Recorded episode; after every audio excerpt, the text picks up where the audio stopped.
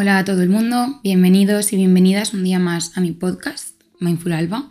Por si no me conocéis, yo soy psicóloga y en este espacio hablamos de aquellas cosas que nos influyen o preocupan a los jóvenes hoy en día de una forma personal y sin juzgar. En el día de hoy quiero hablar de empezar algo nuevo, en concreto yo quiero hablar de empezar un proyecto personal, un negocio o una empresa, pero realmente em, estos tips o estos comentarios que yo puedo hacer se pueden aplicar en general a empezar lo que sea, sea empezar un hobby nuevo, a hacer deporte, eh, aprender a pintar, a cualquier cosa realmente. Hace unos días vi un vídeo de Claudia Fernández en YouTube que hablaba de empezar nuevos proyectos, la perfección y el miedo al fracaso. Y he pensado hacer mi propia versión hablando desde el yo y desde mi propia experiencia. No pretendo que este podcast sea como la verdad absoluta ni eh, decir lo que tenéis que hacer, sino que yo voy a explicar cómo es mi forma de ver la vida y mi forma de hacer las cosas en cuanto a este tema y os voy un poco a mostrar pues mis experiencias y los sentimientos que yo he tenido en el proceso me gustaría decir que yo soy una persona a la que la mente no le para nunca. Es decir, yo tengo muchísimas ideas, siempre quiero probar cosas, quiero empezar nuevos hábitos, cualquier vídeo que veo me llama la atención. Eh, me gusta todo y realmente me interesaría saber de todo. Es decir, tengo muchísima curiosidad por cualquier cosa nueva que veo. De hecho, cualquiera de mis personas cercanas os lo puede corroborar. Eh, puedo estar hablando horas y horas y horas de algo que se me ocurrió ayer y realmente parece que lleve meses y meses pensando en este tema y descubriéndolo. Pero realmente es porque cuando encuentro algo que me gusta es como que me obsesiono y no puedo dejar de pensar en ello. El problema que tengo también es que de normal empiezo muchísimas cosas, pero dejándolo al tiempo. Es como que tengo muchas ganas por empezar y si realmente esto que acabo de empezar no me da lo que yo esperaba, pierdo el interés. Por ejemplo, yo me he apuntado un montón de cursos, he empezado a estudiar un montón de idiomas, a leerme libros, he iniciado proyectos y realmente al final acabo dejándolo todo muchas veces mm, al poquito, poquito tiempo de empezarlo. ¿Y por qué creo que me ocurre esto? Pues por un lado creo que es porque no obtengo los resultados que yo espero desde el inicio y como que, o sea, yo me imaginaba que a lo mejor iba a ser de una manera y acaba siendo de otra y no me gusta. Es decir, pues las expectativas que yo tenía sobre eso que yo acababa de empezar, pues como que no se cumplen.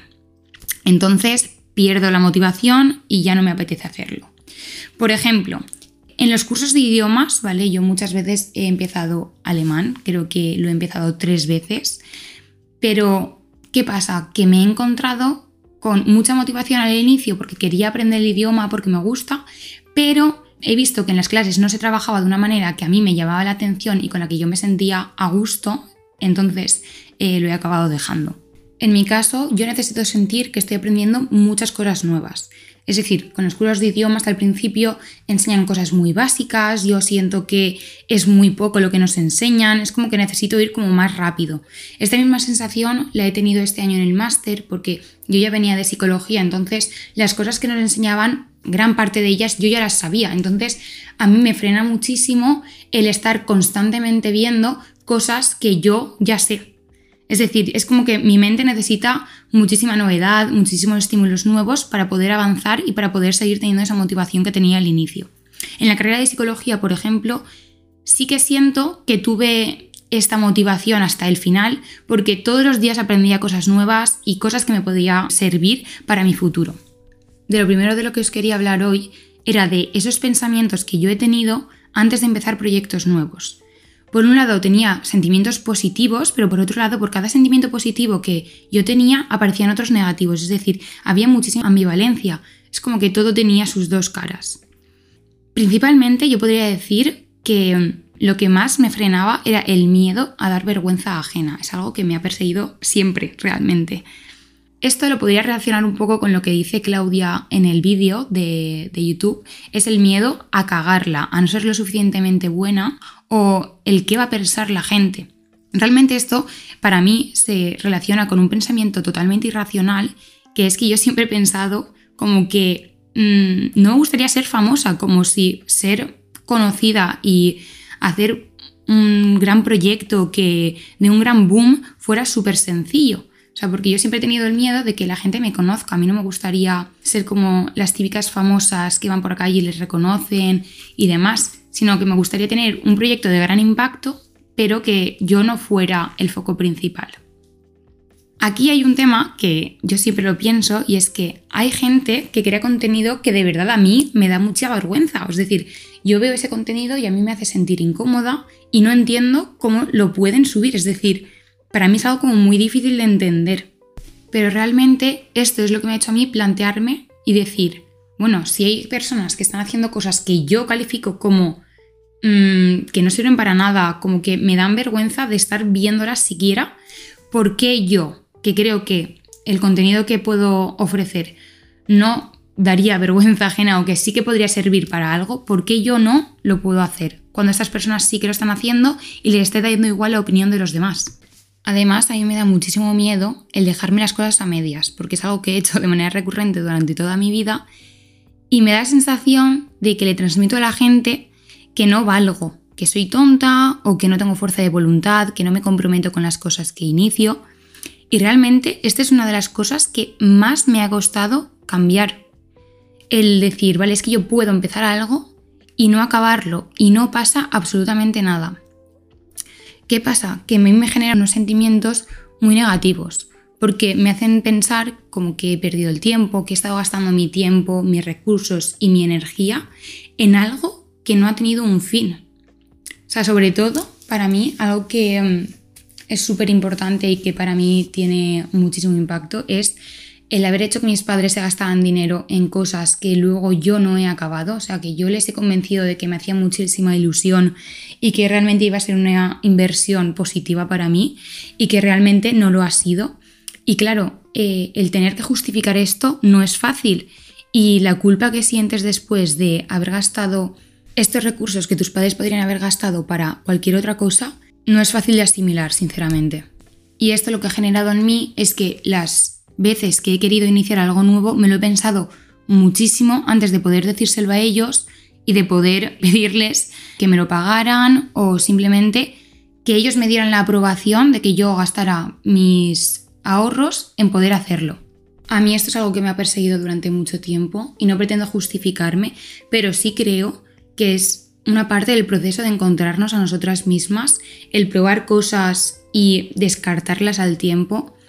Entiendo que eh, nuestros padres nos quieran pedir responsabilidad sobre este tipo de temas porque al final los recursos no hay que tirarlos a la basura, hay que saber invertirlos de la manera correcta, pero tampoco se puede eh, culpabilizar a una persona que pensaba que una cosa le iba a gustar y que ha terminado por ser totalmente lo contrario. Al final hay que conocerse a una misma y para ello a veces hay que equivocarse.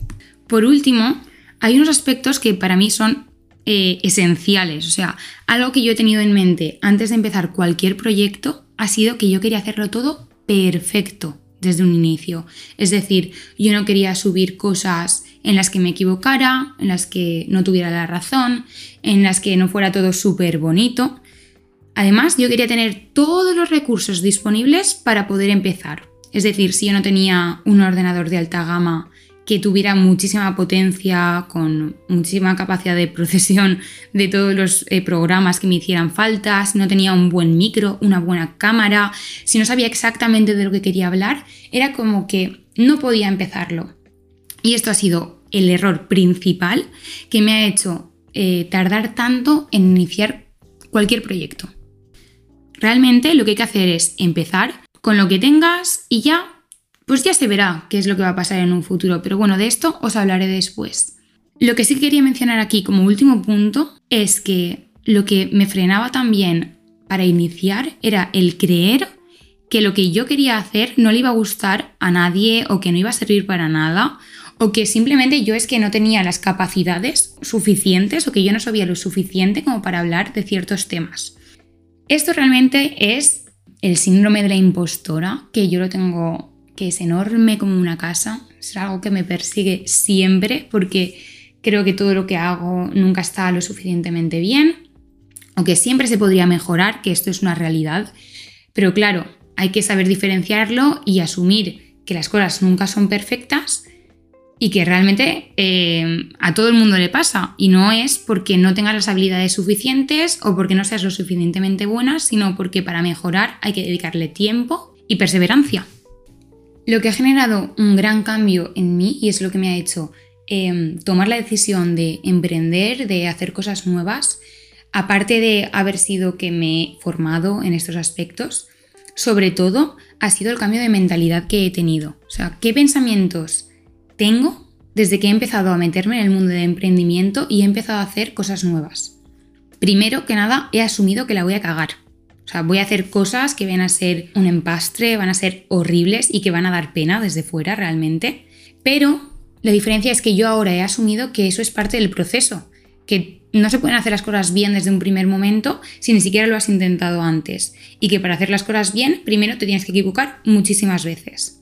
Es decir, nadie nace sabiendo y que el tiempo y la prueba y el error son necesarios para hacer que las cosas eh, vayan bien o que vayan mejor. O sea, al final no es cuestión de hacerlo todo perfecto, sino de ir mejorando poquito a poco. Al final, como se dice, ¿no? La práctica hace al maestro y hasta que no te pones manos a la obra y te equivocas 500 veces, eh, no te va a salir. Porque mira, esto me hace mucha gracia porque es lo que comentaba Clau en el vídeo de YouTube que al final no es que te hayas equivocado, sino que has conocido nuevas formas de cómo no hacerlo. Además, también he tenido claro que van a haber opiniones de todo tipo. Va a haber gente que no le guste lo que haces, que no quieran ver nada de lo que estás publicando, que ni siquiera les interese, o que te critiquen por las espaldas, que sientan vergüenza ajena, igual que a mí me pasa con otros temas.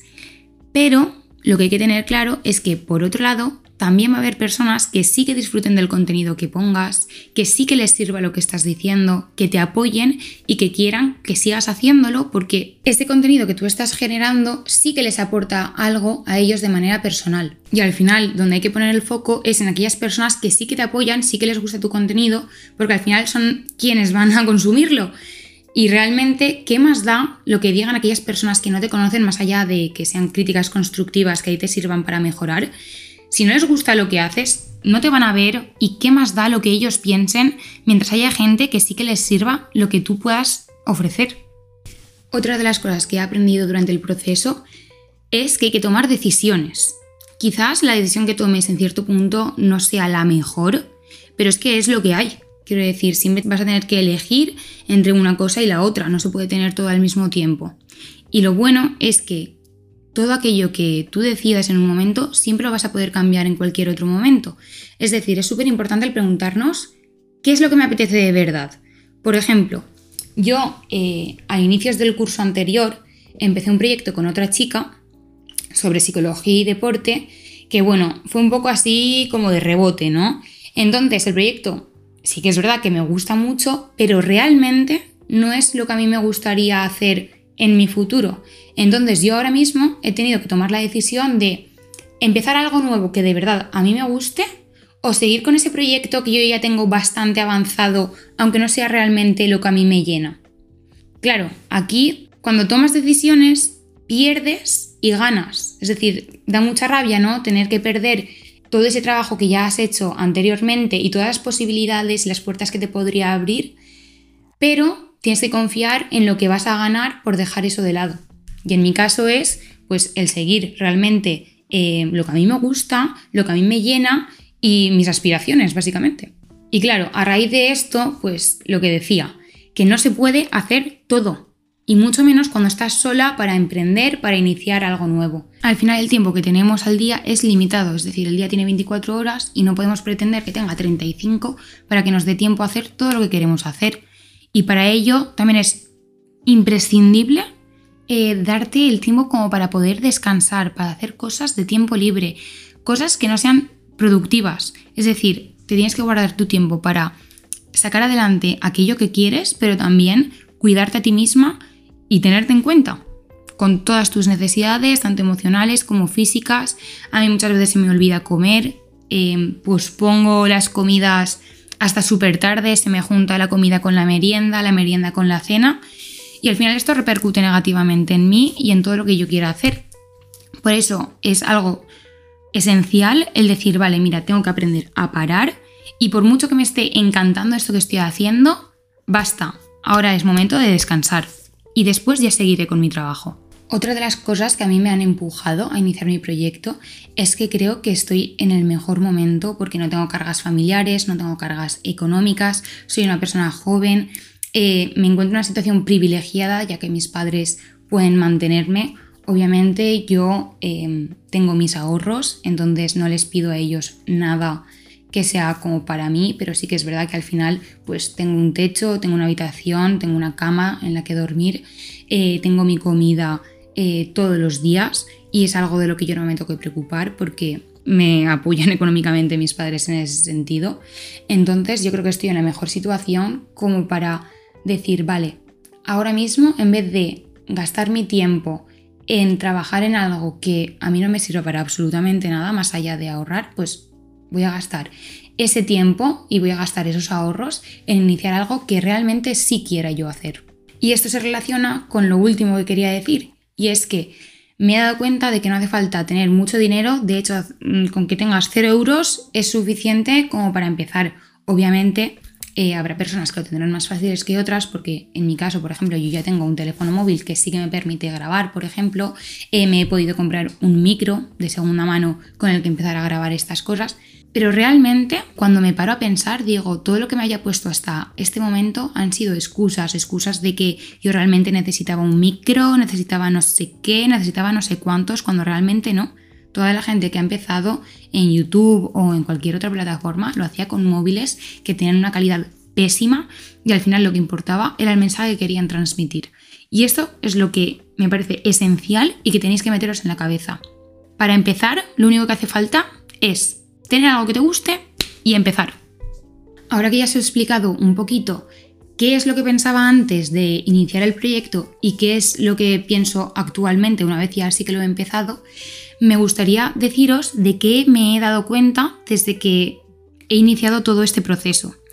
Y es que, por un lado, hay gente que te apoya, por el otro, hay gente que mm, pasa de absolutamente todo lo que tú puedas hacer y decir, y hay otras personas a las que no les gusta lo que tú estés haciendo. Y esto hay que tenerlo clarísimo desde el primer momento, porque luego, claro, si te pones la presión de que le tiene que gustar a todo el mundo, que es una cosa irreal, eh, vas a tener muchísima más presión cuando tú hagas el contenido, cuando tú quieras expresarte, etc. Entonces, es algo irreal agradar a todo el mundo. Ya está, hay que tener claro eso. También me he dado cuenta de que hay que priorizar. Hay que elegir dónde vas a poner los esfuerzos. No hay tiempo real para hacerlo todo y tienes que decidir, vale, pues mira, ahora en vez de gastar todo mi tiempo en hacer eso que realmente no me está dando casi eh, frutos, voy a enfocarme en esto otro que es realmente lo que me gusta y que creo yo o espero que dé sus frutos. Si luego no da, pues bueno, ya se, ya se podrá cambiar. Pero al menos enfocarte que la cantidad es más importante que la calidad. Es triste, pero es que es así. Es mejor hacer algo que hacerlo todo perfecto. Porque hacerlo perfecto, aparte de que no existe, conlleva muchísimo tiempo, muchísima energía y te frena de empezar algo. Porque es lo que te comentaba yo hace un momento, que cuando tú esperas hacerlo todo bien desde un primer momento, nunca vas a empezar porque nunca te va a parecer suficiente lo que estás haciendo.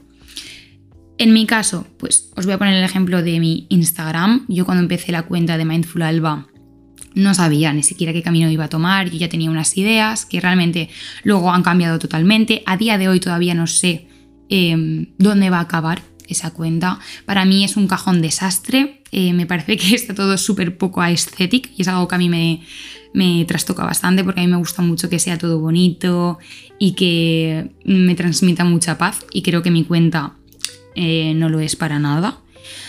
Eh, en mi caso, yo sufrí muchísimo al principio, cuando subí los primeros vídeos en los que yo hablaba con voz en off, me daban muchísima vergüenza, pero hubo un día que lo grabé un poco así como de rebote, simplemente por probar lo que, lo que estaba haciendo. Em, de hecho, lo grabé en una toma y lo subí. Y dije, ala, ya está. O sea, es que literalmente lo que pensé fue, pues ya estaría, ya está.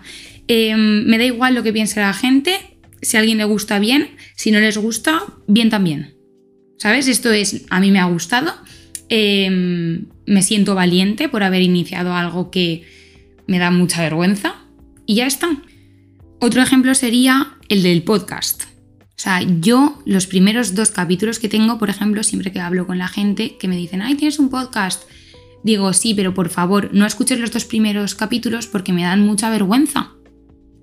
Y yo, a día de hoy, eh, sigo sintiendo muchísima vergüenza por esos dos capítulos porque creo que son horribles, que me explico fatal, que están llenos de fallos, pero eh, me he propuesto a mí misma no borrarlos porque para mí son parte del proceso, es decir, no puedo eliminar esa parte porque es donde he empezado y más adelante, poco a poco, cuando vaya mejorando, pues podré ir atrás y decir, mira, es que yo empecé aquí, pero mira dónde estoy hoy en día. Y al final va a ser también un poco lo que a mí me va a hacer seguir. Entonces, como que he aceptado que, pues bueno, puedo haber hecho cosas súper horribles y que no pasa nada. Para acabar, me gustaría decir, pues, unos cuantos tips para aquellas personas que quieran empezar algo nuevo. Es decir, sobre todo, pues, aquellas personas que quieran empezar un proyecto. Y yo creo que aquí hay dos cosas esenciales. Uno es buscar qué es lo que te gusta y otra es empezar. Ya está. O sea, no necesitas más. Empezar. Que lo que quieres es grabar vídeos de YouTube, pues con tu móvil, con la calidad que tenga, que hoy en día la, calidad es muy buena, tanto de audio como de vídeo, como de absolutamente todo. Que cojas y lo hagas. Lo que vayan a pensar los demás es que te tiene que dar absolutamente igual porque lo hemos hablado ya. Va a haber gente que le va a encantar, va a haber gente que lo va a odiar, se van a reír de ti, otros te van a apoyar. ¿Y qué más da? Es que al final tienes que enfocarte en ti, qué es lo que te gusta a ti, que te hace sentir bien y ya está. Otra cosa súper importante es que hay que disfrutar del proceso, no buscar resultados de ya para ya. Es decir, como todo, eh, hay que darse tiempo, la experiencia hace que mejores y tienes que estar disfrutando de cada cosa que haces, no estar simplemente pensando en lo que me va a dar en un futuro, sino ahora mismo qué me está aportando este. Pues a mí, en mi caso, por ejemplo, pues me está haciendo que me suelte un poco a la hora de hablar, porque a mí me da muchísima vergüenza cuando estoy en privado no, pero cuando tengo que hacer algo así como más serio, cuando me grabo, eh, me cuesta bastante. Entonces, pues bueno, me estoy soltando en ese aspecto. Eh, me está ayudando a aprender a editar, cosa que no había hecho nunca, más allá de los típicos vídeos de cumpleaños con mis amigas. Y bueno, pues esas son las pequeñas cosas con las que me voy quedando. Y sobre todo, pues que haya gente que me diga, oye, pues qué guay esto que hiciste. Pues a mí me reconforta muchísimo y me da muchísima alegría, sinceramente, aunque sean tres personas. Y por último, deciros que cagarla es aprender. Hay que cagarla para poder mejorar. Y ya está. Que al final lo más importante es hacer lo que tú creas que está bien, Tienes que dejarte aconsejar, obviamente, por personas de tu entorno o por personas que quieran darte un feedback positivo, negativo, lo que sea, pero que te haga mejorar. Pero que lo esencial es hacer caso de tu intuición y tirar para adelante con aquello que te haga sentir bien a ti misma. Llegado a este punto, yo ya os he contado un poco toda mi experiencia, cuál ha sido mi cambio de mentalidad, qué es lo que me hace seguir para adelante, aunque hayan días más difíciles, otros más fáciles. Pero así como detalle final, me gustaría decir que personalmente yo no tengo mucho feedback de la gente de mi alrededor. Es decir, quizás sea porque mm, mis amigos, mis amigas están ya hartos de que les cuente un millón de cosas porque yo hablo mucho, cada cosa que a mí se me ocurre eh, se la cuento. Entonces es normal que al final no estén dándome feedback todos los días. Además, yo también me siento un poco ridícula, por así decirlo, pidiendo la opinión de todo eso que hago pero es que realmente pienso que es la única manera de mejorar y de saber eh, en qué punto estás, saber qué estás haciendo bien, qué se podría mejorar y que no pasa nada. O sea, yo al final he aprendido que hay que ser una ridícula y que hay que comerse la vergüenza y, ya está.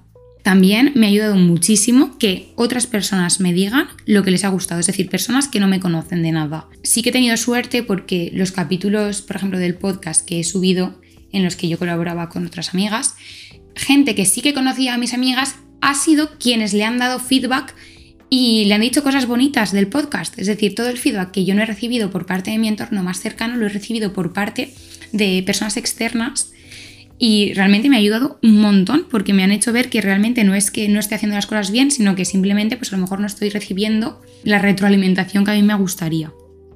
Personalmente, yo soy una persona que intento comerme bastante la vergüenza, ha llegado a un punto de mi vida en el que yo cuando veo que hay alguien que pone algo que me gusta, que creo que está haciendo bien, eh, yo lo digo.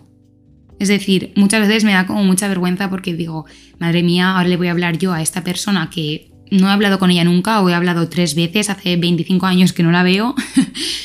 y, y voy a decirle algo positivo y va a parecer en plan, qué tía más rara. Pero es que yo creo que es la única manera de que las personas pues se animen a seguir haciendo lo que están haciendo porque yo considero que lo hacen bien o porque me gusta el contenido, porque creo que tienen potencial. Y realmente es algo que a mí me gustaría que el resto de personas hicieran. O sea, por mucho que me conozcáis poco o que no me conozcáis de absolutamente nada, me encanta escuchar lo que piensa la gente de mi alrededor, lo que piensan personas externas que puedan estar viendo lo que hago y me encanta interactuar. O sea que hay que comerse un poquito la vergüenza, que es súper bonito apoyar a las personas que hacen cosas que nos gustan.